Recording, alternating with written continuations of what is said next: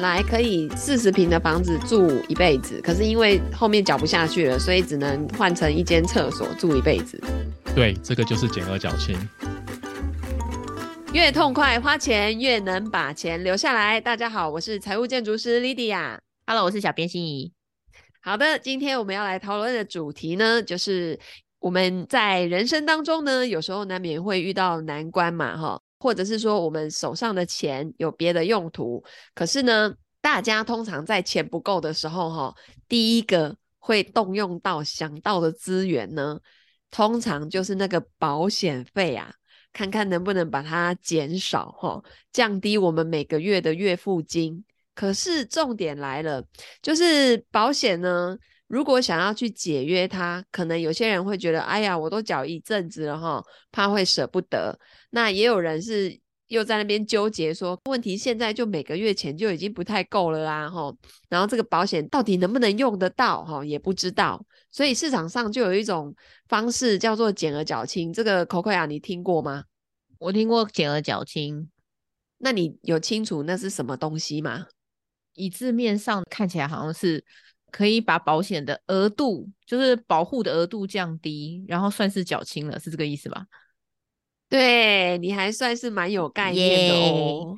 对，就是额度降低，然后后面不用再缴钱，因为我就缴清了嘛。嗯啊、哦，但是这里面就会有一个这个盲点，可能大家会去忘记去关注，就是额度降低这件事情，是不是就代表诶可能保障会变少？嗯，好，那。那还有就是说，不，也不是说所有的保单都可以这么做的。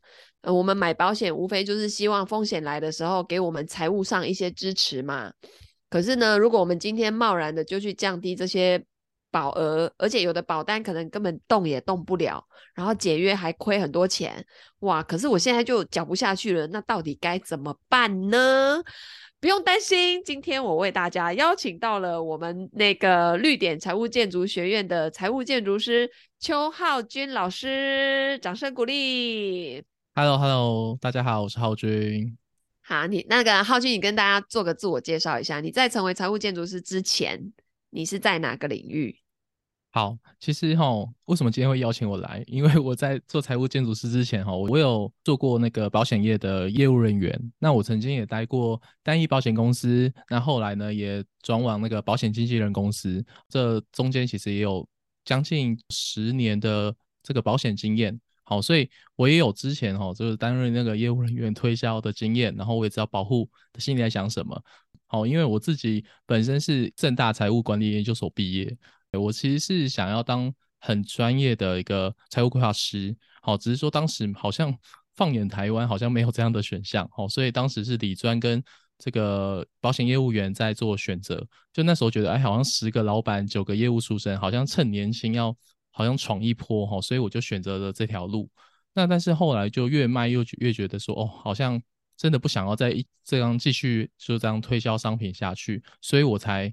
呃，转往目前这个财务建筑师，好、哦，这个独立理财顾问的这条路去发展，然后直到现在，因为保险就是整个财务规划的一环嘛。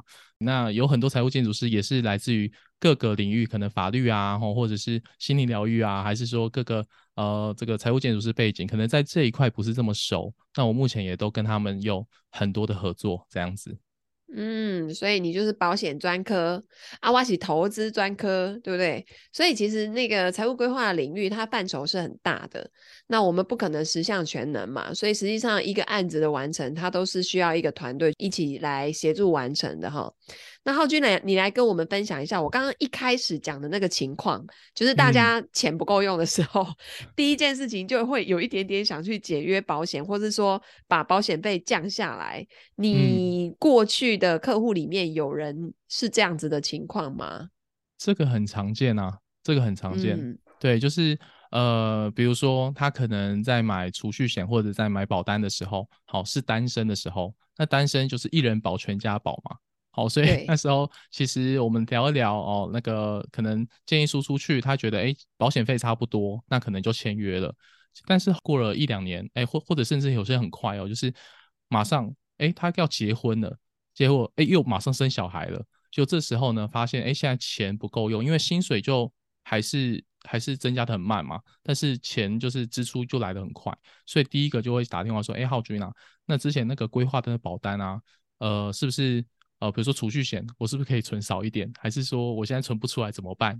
好，那医疗险或者是那可不可以再降低一些保费？那怎么降？你可以帮我吗？类似的这样，蛮常遇到的。哦，那通常这个时候你会协助他们怎么做啊？真的从直接这样给他减额缴清下去，这样这个方向是对的吗？如果是单纯是想要把保费减少，其实你说减额缴清、解约好，还是什么？你我们听过什么展期、定期保险啊等等之类，其实这些都都可以啊。哦，反正我们的目目的是什么？把保费降低嘛。好，所以这些其实都可以，嗯、只是说因为他们的效果不同，那也都有不同的我们讲副作用好了。所以到底要怎么做？适合开什么药的药？哈，其实照我们过去以前，我们就是 自己用保险业的那个角度去判断。但是它为什么会发生这件事情？可能是买保险真的买太多，但有没有可能是因为还有其他原因？可能是收支啊，哈等等之类的出问题。那你把它保险就算全解光了，它那个问题都还是存在。好，所以哦，所以除了保单这边可以稍微去检视一下。有没有浪费的地方，也要反过来看看自己的收支管理是不是有什么问题。对对，因为我们在做个案的过程中，真的有那种保险全部砍光，钱都还是不够哎、欸。真的有啊，就是砍光之后还是负流量，有没有？嗯，好，所以这个就是底层的这个财务体质要去调好。那我们再说回来，这个减额缴清好了，它到底是什么？嗯、你要不要跟大家说明一下？所谓的减额，它其实就是。保额的减少，那保额其实相较于就是我们的保障嘛，那缴清呢，它就是我就接下来不用再缴了，等于说剩下的年年限就不用再出任何一分的保费。那所以减额缴清其实它简单来讲呢，它就是它把现在已经累积的保险价值准备金，然后呢一次去做计算，直接把它改成等于说现阶段我到底可以买到多少。额度的保险，我用一个方式来举例好了。假设哈，我们现在买了一栋房子，嗯、结果呢，我缴了两年之后，我发现，哎，我真的缴不下去，有没有？那这时候呢，他可能就可以跟建商好去讨论一下，好，有两个方式。第一个方式呢，就是，哎，我已经缴了两年了，那我真的缴不下去，那你可不可以算一下我这两年缴了多少？我可不可以核算成租金？哎，算一算，好像可以租个五年，那你就让我租个五年。好，这是第一个方式。那第二个方式呢，嗯、就是，哎，这样算一算，这两年我缴的钱，好，我可能买不起这样四十平大的房子，但是我可以买两平。那你可不可以留一间厕所给我住？好，这是另外、哦、另外一个方式。所以第一个呢，就是我把期限缩短。我原本我缴二十年可以住永久，但是我现在只能住五年。第二个呢，我就是缴了这两年，哎，算一下，你可以算给我多少大小的房子？好，对，当然实际上不太可能跟这样谈判嘛，一定是可能反手卖掉，可能还有亏损。但是我用这个来举例，哦，所以意思就是本来可以四四十平的房子住一辈子，可是因为后面缴不下去了，所以只能换成一间厕所住一辈子。对，这个就是减额缴清，这是其中之一。然后另外一个是把我前面缴的钱，看看能抵掉多少租金，可以拉长多少的年限。对，本来那个可以住到满。现在可能只能住个五年，你就要搬走了。没错，没错。那这个呢，它就是另外一个我们刚才提到的展期定期保险。哦，所以本来可能是终身，结果后来变定期。对，没错。等于说它的额度大小就还是一样，让你住，嗯、反正一样的大小，但是呢，你能住的时间就缩短。哦，哎，那你要不要再跟大家说说终身保障跟定期保险那种差别到底在哪呢？好，那我。刚刚既然用买房来举例哈，我我一样用这个去延伸。其实买终身险就跟买房其实差不多，它大概你看到的就是，呃，我缴二十年，当然现在房贷有三十年了，现在现在保险有三十年期，大家知道吗？嗯，有越来越长了。有有有哈，三十年期、二十五年期都有。好，所以一样，这个买终身险呢，就跟买房一样，我缴完二十年、三十年，好，这个房子就是归我的，好，然后这个保障就是我可以使用终身。好，这个就是终身型。那所谓定期型就跟付房租一样，我有付钱，我才能住这个房子。好，然后所以说那个买定期险有点像跟那个保险公司租保险一样。哦，先租一个保障，先拿到一个保障。对对，大概是这个买保险、住永久跟租保险的概念。哦，所以定期险一般来说保费费率会比较便宜，比起终身的来说，是吧？对，但这边也要提醒一下哈，这个刚刚讲的保费比较便宜，它是基于呃同一个年龄来做比较，它还有个特性就是越年轻买保费会越便宜。比如说二十五岁买，啊，我保费可能就一万，好，但是二十年的保费都不会变，它就是一万。那如果说是定期型，我一样二十五岁买，我可能就是两千块，好，但是它有可能呢，随着你年纪越高，保险公司所负担那个风险就会越高，哈，还会去计算那个保费，所以随着年龄会增加递增那个保费。哦，所以定期的那个价格是会慢慢往上调涨的。然后终身的比较会是你一开始买定那个那个保费就定终身了，是吧？对对对，没错。好，那你再跟大家说一说，那减额缴清听起来把额度降低，然后至少我前面缴的钱在里面看还能拿到多少保障，至少我后面不用再缴钱嘛。那这里面有没有什么东西是大家该去注意的呢？等于说，像刚刚一开始讲，我们是不是要减少保费？假设觉得哎，好像就是要退场的话，但是我们要先注意一件事啊，我们到底能不能用减额缴清这件事嘛，对不对？因为如果假设这个险种不行用啊，你也不用考虑啦。还有那种不行的哦，比方说什么？比如说像刚刚有讲终身跟定期，其实通常减额缴清，它通常指的比较像是终身型，好，因为它要有那个保险价值准备金，好，所以通常终身型的比较会有。嗯、那定期型的呢，通常它就是所谓消费型。好，所以它就是付完保费，你今年没事就没事。好，那明年再付保费，那明年再反正就是再租用一年的保险。定期的也没什么好减额，你明年不要租房子就自己减额了，不是吗？呃、是是啊，没错没错。对啊，你就不要 交钱，它就自动没有了啊。对，所以我们来看终身型是不是每个都能减额缴清？不是哦。好，你要看它有没有所谓的现金价值。那我到底要怎么去做判断？很简单，你就打开你的保单。看一下，说那个后面的条款在很后面，大概二十几条或三十条哦，反正你就看它有没有一个叫做减额缴清保险，如果有的话，哎，代表你这张保单可以做减额缴清。好，或者是你翻开保单也不用太后面，就是第前面几页有没有那种很多数字的，有没有？好，它上面有解约金啊，保单价，我会很像有一个表格。对对对对，没错哈，就是那个表格，如果有保单价值准备金，嗯、而且有减额缴清栏位，那它也可以做减额缴清。好，那或者是你跟着真的就觉得，哎，自己也也不知道看的到底对还不对，最简单的方式，你就打电话到零八零零，好，跟他核对完身份资料之后，就说，哎，那我这张保单可不可以减额缴清？好，他就直接告诉你了。哦、我做这么多个案呢、啊，一般遇到那个终身寿险，大部分都是可以的。对，但终身医疗反而没有哎、欸。为什么会这样啊？我有看过终身医疗有的哦，但真的很少很少，而且那终身医疗有的通常都还是有一些寿险成分在才会有。好，那终身医疗它就是一个很奇妙的的商品。对啊，就像我我上次在我们那个直播研讨会里面分享的，有一张单子，我每年交大概一万两千块，然后我买到了一个嗯，缴二十年，然后这辈子终身有效。就是住院一天可以一千五，就这样没了。然后其实那张单子我当时缴了十多年，因为它总共要交二十年，我已经交了一半了，剩不到一半的时间就可以缴完了。可是那个时候我本来想说，哈，我这样子一辈子就买到一天住院一千五哪够？那当时我就有点想把这一万二的保费不要缴了，我去买那种类似十支十付的。就后来才发现说，我要是现在。那个减额缴清也不行，解约拿不回任何一毛钱，所以我就硬着头皮继续缴下去，因为他已经缴超过一半了。因为你会觉得可惜嘛，对不对？对啊，不然前面那十几年等于送他哎、欸。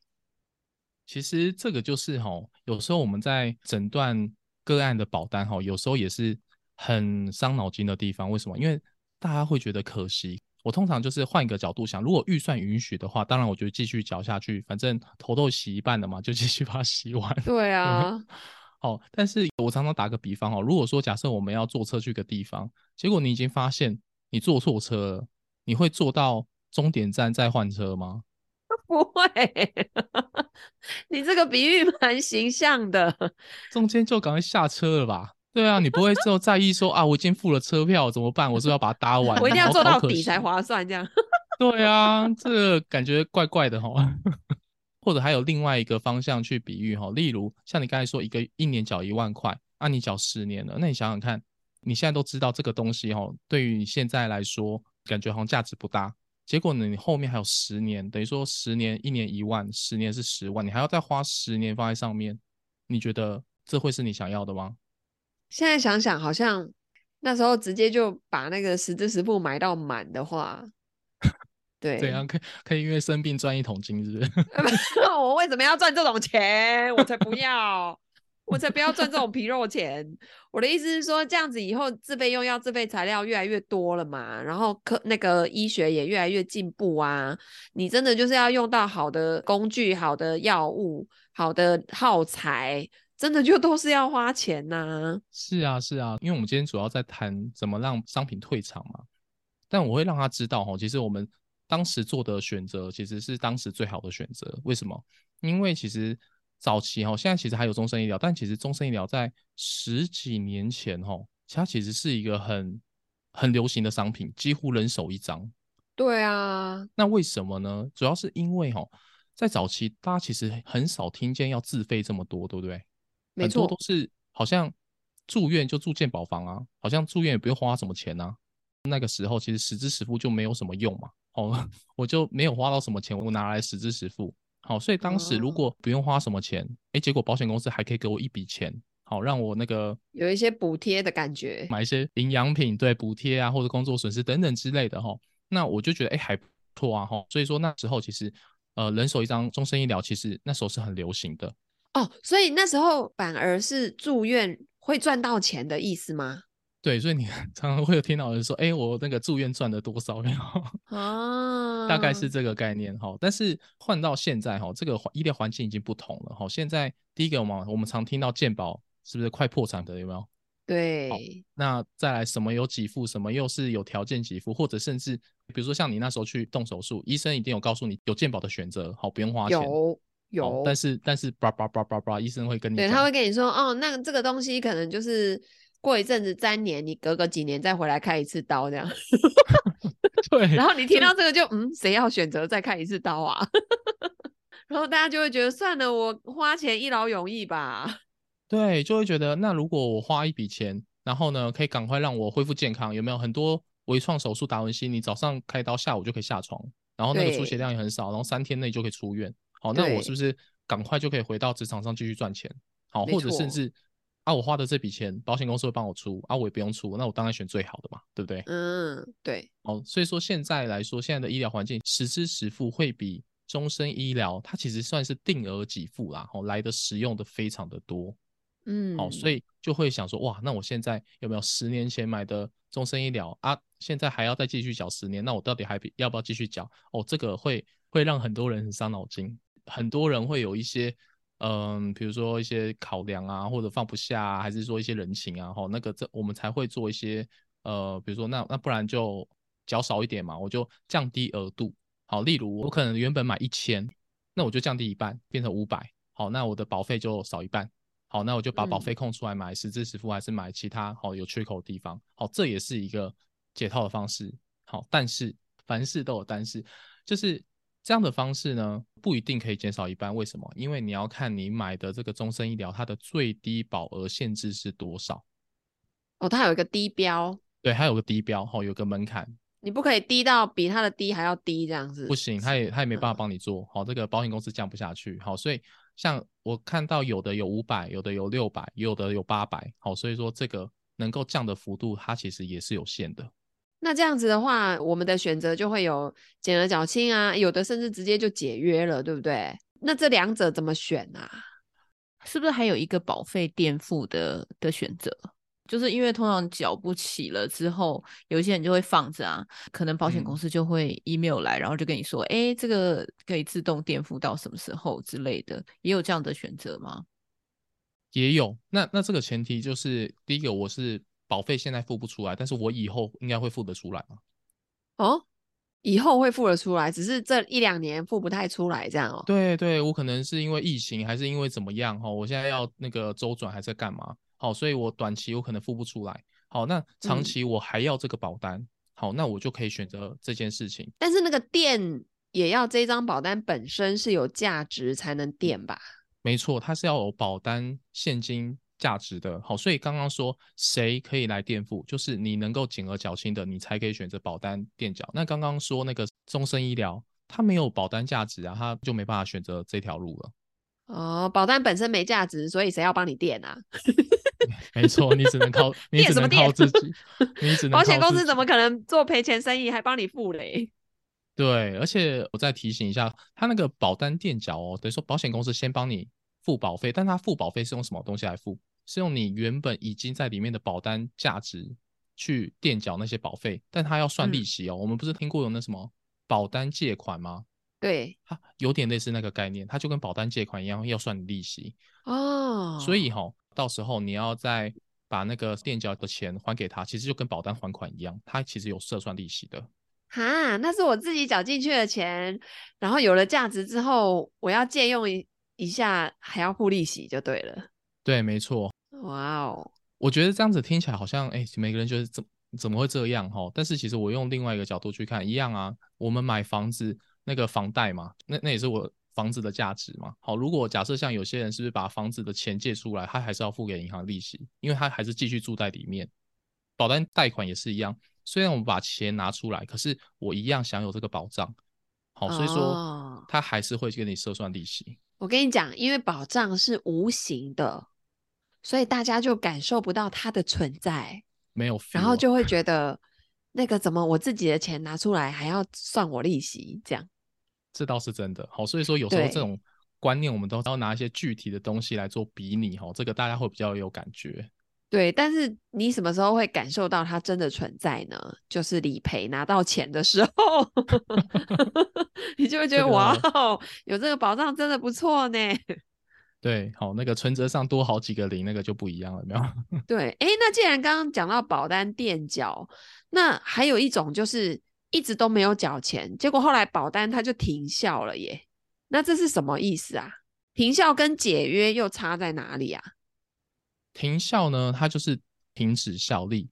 好，什么意思呢？就是我一旦没办法继续垫缴，好，或者像刚刚的那个终身医疗，如果我一直没有缴保费，它会有一个时间让你缴嘛。好，比如说像现在是三月份，好，如果我三月三号就要缴保费，好，但是它不会说你三月三号没有缴，它就马上给你断网，它就是会给你个宽限期，大概一个月的时间。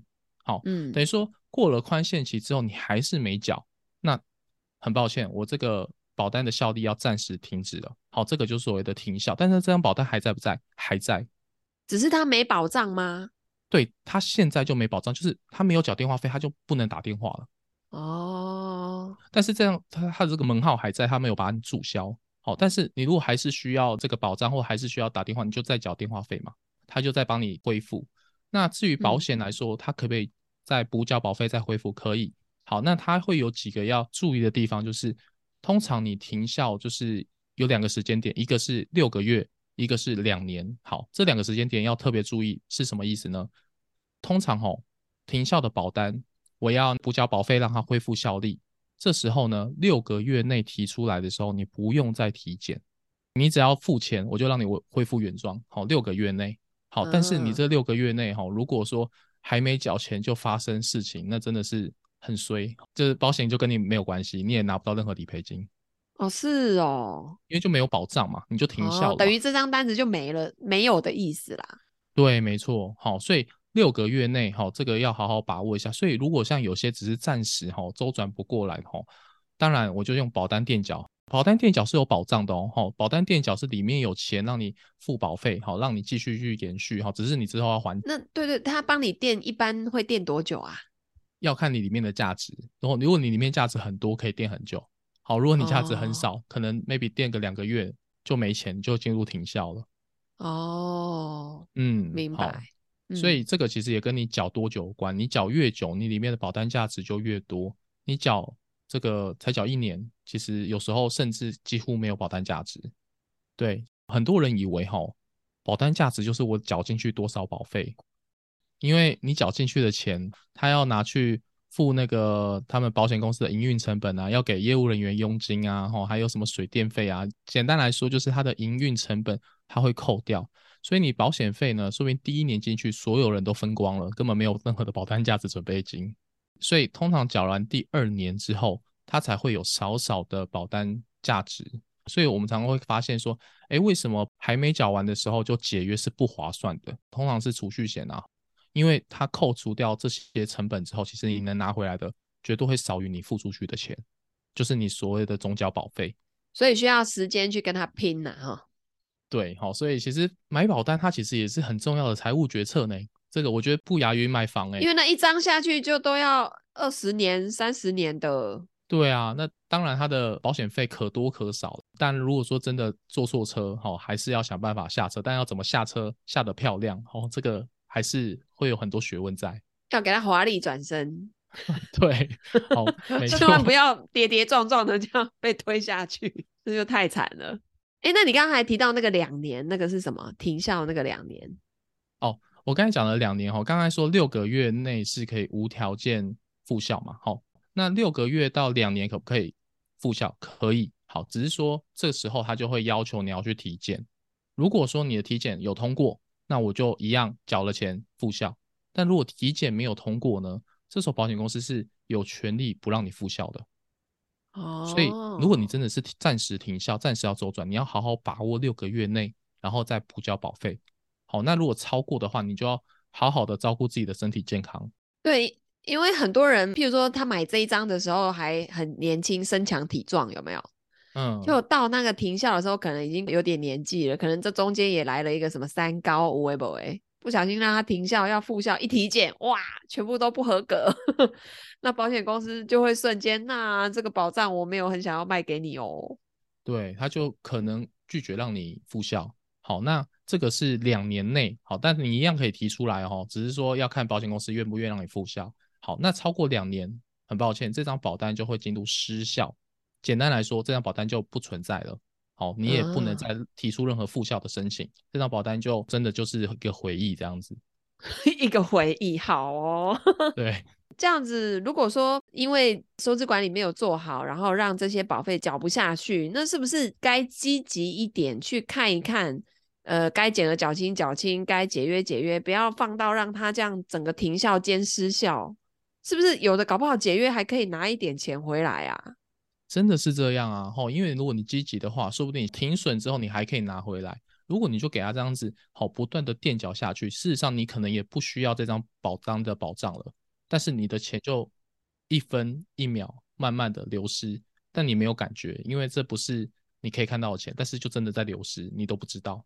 所以如果真的呃经过诊断之后发现，哎，这张保单不需要了，我们真的积极去。做一些处理，其实是对我们比较好的，不要让它放给它烂这样子。因为如果真的检视过后，哎，有一些保险真的是当时买错方向的，那个搞不好解约都还有钱可以回来呢。没错，没错。然后再去重新配置一个 CP 值更高的，或是怎么样。对啊，你拿回来的解约金，说不定可以当做买更正确的一个保障的补贴嘛。嗯，那我们有办法去自己检视一下保单现在有没有买对吗？你有没有什么建议啊？到底有没有买对这件事情，其实它要从我们需求来看，只是说需求这件事情要怎么诊断，它其实蛮有学问的。我常常在跟那个呃个案啊客户在聊的时候，我我要先跟他们打预防针，是说，哎，我不是在说其他业务员或者业务员哪里不好，我就在说我以前的自己。好，其实我们在卖保单的时候。不外乎就是当然挑好卖的卖嘛，或者佣金高的卖。客户在买保单的时候，最后他其实会考虑到的还是他要付多少保费，这是最现实。所以如果一旦超过了，那我就减少额度嘛，反正最后就成交，哦，就签字，然后就拿到保单。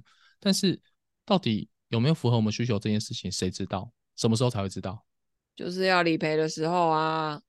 所以其实诊断需求这件事情，我觉得。其实没有这么容易，而且其实也需要花时间。好，那为什么业务员不去做呢？好，第一个就是可能没有这个诊断的能力。好，例如，其实我常说，医师有诊断能力，药剂师他也很专业。好，但是他们专业是不一样的。诊断这个能力呢，其实就是需要学习，但是一样嘛，我要学习，然后我又要帮你诊断，那可能诊断出来，你现在也都够了，好像也不需要花什么保费去买任何保单。那整个过程如果我又是免费的，我花了这么多时间又在你身上成交不到任何保单，好像对我来讲一点用都没有。好，但是如果说我就拿这一几张简报跟你讲，哇，这个超重要，你也觉得很重要，那我们就是直接成交，哦，这样子是比较快。对不对？哦，所以你是说站在业务员的角度，他们为了要有佣金收入，所以比较多的会从保险商品去切入，然后比较不会去看整体的配置啊是否得宜。对，然后有这种诊断的能力的人也不多。对，那当然我们会说，哎、嗯，不对啊，我保险业务员有帮我做那个保单鉴诊呢，哦，不是有诊断吗？好，那我讲一下，我们以前的那个主管啊，通常就说，哎，你就是赶快去。那个要求保单鉴诊，好，你只要拿到保单，你就一定有单收。为什么？因为那个保单一拿下来，它一定会有缺口，你就往他缺口的那个部分去跟他推荐保单。好，原则上他觉得他可以负担，那个保单就可以签下来。好，所以保单健诊其实是看你哪里有缺，好，那不是看够不够。至于够不够这件事情，每个人真的不一样，好，真的已经要经过一个比较专业的诊断。所以保单健诊市面上的只看哪里有缺。但是完整的风险需求的分析是有没有地方可能已经买太多了呢？对，没错。有没有已经造成浪费的地方了呢？是的，嗯、没错。那这时候有浪费的怎么办呢？就截长补短啊，我就把多的部分，然后看那个你说减少额度，好，或者是减额缴清，还是等等之类的，然后我去把它多的让出来，预算让出来给我们不足的部分，然后去补足它的缺口。诶，那这样是不是有可能不用再多花钱，但是保障可以做得更全面？其实这个的确是有可能做到，甚至那个保费说不定降低的状况之下，保障还可以更全面。刚刚这个这件事情是的确有可能发生的。那这个为什么一般的业务员不做呢？一来吼，这个砍保单这件事情，他可能要跟你。讨论很久，而且如果这张保单又是他跟你推销的话，你觉得 他现在跟你讲要砍保单，你会不会想要那个？会不会想要砍他？就有点拿石头砸自己的脚。这张单子我当时自己卖给你的，然后我现在自己来跟你说，哦，这个其实不好，我们要把它 戒掉。对啊，也是可以的，只是说你要怎么跟客户交代嘛。所以，所以这个不好交代啦。齁。但如果是砍别人的话，哦，其实业界也蛮多是这样，就是他只要换一个业务员，他的保单就重新买一次，也是有啦。哦，但是重新买一次有没有越买越好就不知道。哇，那如果说我们的听众朋友大家都有一些保单，不知道到底有没有适合现在的自己的整个的情况，但是又已经缴了一段时间了，那到底该怎么办呢？嗯，这个就要经过专业的诊断。好，所以讲到这边呢，我还是要平衡一下，然后我不要只讲那个以前业务员哪里差哪里差嘛，我还是要平衡一下，是说你说。有没有也是有良心想要很专业的业务员也是有，但是如果要诊断的话，我问一件事哦，你会想把你的收入啊、支出啊、身家多少全部告诉业务员吗？我不太会，你只要弄好我的保险就好了，你问那么多干嘛？对，那比如说像我们要做诊断，好，其实你有多少需求？你如果是以前是业务员的话，嗯、原则上根本不会给他选择，也不会告诉他其中到底对他来讲差在哪。原则上就是全部用保险来做规划，好，因为这样保费多，好，那个佣收也高，好，那客户反正他也不知道差在哪。但是其实刚才所讲的，其实不只是这里，所有的比如说收入，它也跟你抓合理的保费预算相关。像刚才有讲到嘛，就是他可能现在单身，但是未来有可能会结婚，那这个要不要先了解一下？好，所以其实诊断有非常多的面向，可是为什么我会不想让业务员知道这件事情？他会不会知道我有钱？是不是又叫我多买一点啊？没错，就是这样。我就担心就叠对叠嘛，我就担心我今天跟你讲，我让你知道我很齁牙，对不对？啊，因为我心里其实有些也会想，哇，我好像打太少保费了。哦，所以这个就会造成一个，就算我今天我想要很很认真来诊断，但是你不见得会想要透露这些资讯，让我诊断之下根本无从诊断起。好，所以像刚刚说，我要怎么样让知道自己到底买的够不够？其实第一个，我要先诊断我们自己到底需要多少。好，常常我们在看个案，哈，它保险不外乎就是买成三种情况嘛。好，一个就是买太多，然后再来就是买太少，再来就是买刚好。我常常就是会跟个案互动啊，诶，那如果是你，你会希望你的保险买成这三种情况哪一种？大家都嘛说刚刚好就好了。对，都想刚刚好。可是我下去我，我、嗯、我可能就会问他说：“哎，那你知道你的刚刚好多少吗？”哎，大家会瞬间安静。哎，对啊，没有人回答出来，真的。我们做我做了七年的财务规划，没有一个人回答得出来。对啊，那如果你不知道你的刚刚好，那你怎么知道你现在买的对还不对？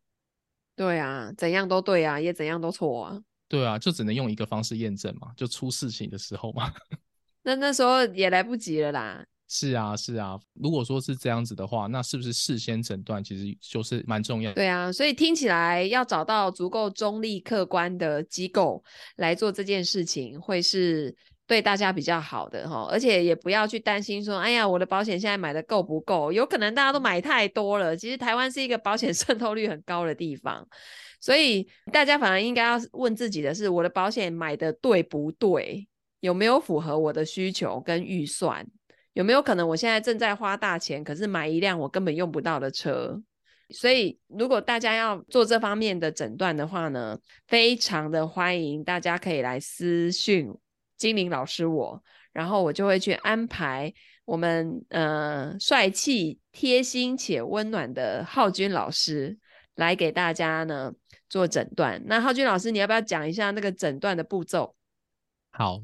诊断的步骤吼一样嘛，我们会报价，然后付费之后呢，我们会约一次风险问诊的时间。好，那我会引导你，然后让你知道说，哎，其实保险呢，其实在我们整个财务规划其实是占什么样的角色，风险发生会对我们财务上有什么影响，然后呢，跟你讨论出我们怎么准备，可以让我们是安心的，就找出你的风险需求基准线嘛，你的那一条刚刚好是哪里？对，没错，而且这个需求基准刚刚好之外，它的那个合理保费的刚刚好，我们也可以把它找出来。这是第一个阶段。那第二个阶段呢？当然你要提供你现在所有的保单，那我们就会去做诊断。好，那你到底这个是买太多、买太少，还是买刚好？这个就可以把它诊断出来。嗯，再来就是呃，如果有太多的，好，我们就把它呃，像刚刚说减额缴清可能是一个方式，或减少额度可能是一个方式。好，那这个。呃，到底怎么做？我们会用专业的角度去帮你做评估。那如果有还有缺口呢？我们把刚刚这个降下来的这个预算呢，再去把它截长补短。然后我们会用帮你看全市场哈，这个保险公司的商品哪一个呢？对你 CP 值最高？好，等于说我们会开一个菜单给你。嗯，因为这个建议当然我们是有个专业的流程嘛，但是最后到底要不要执行，我觉得决定权还是在大家的手上。嗯，对。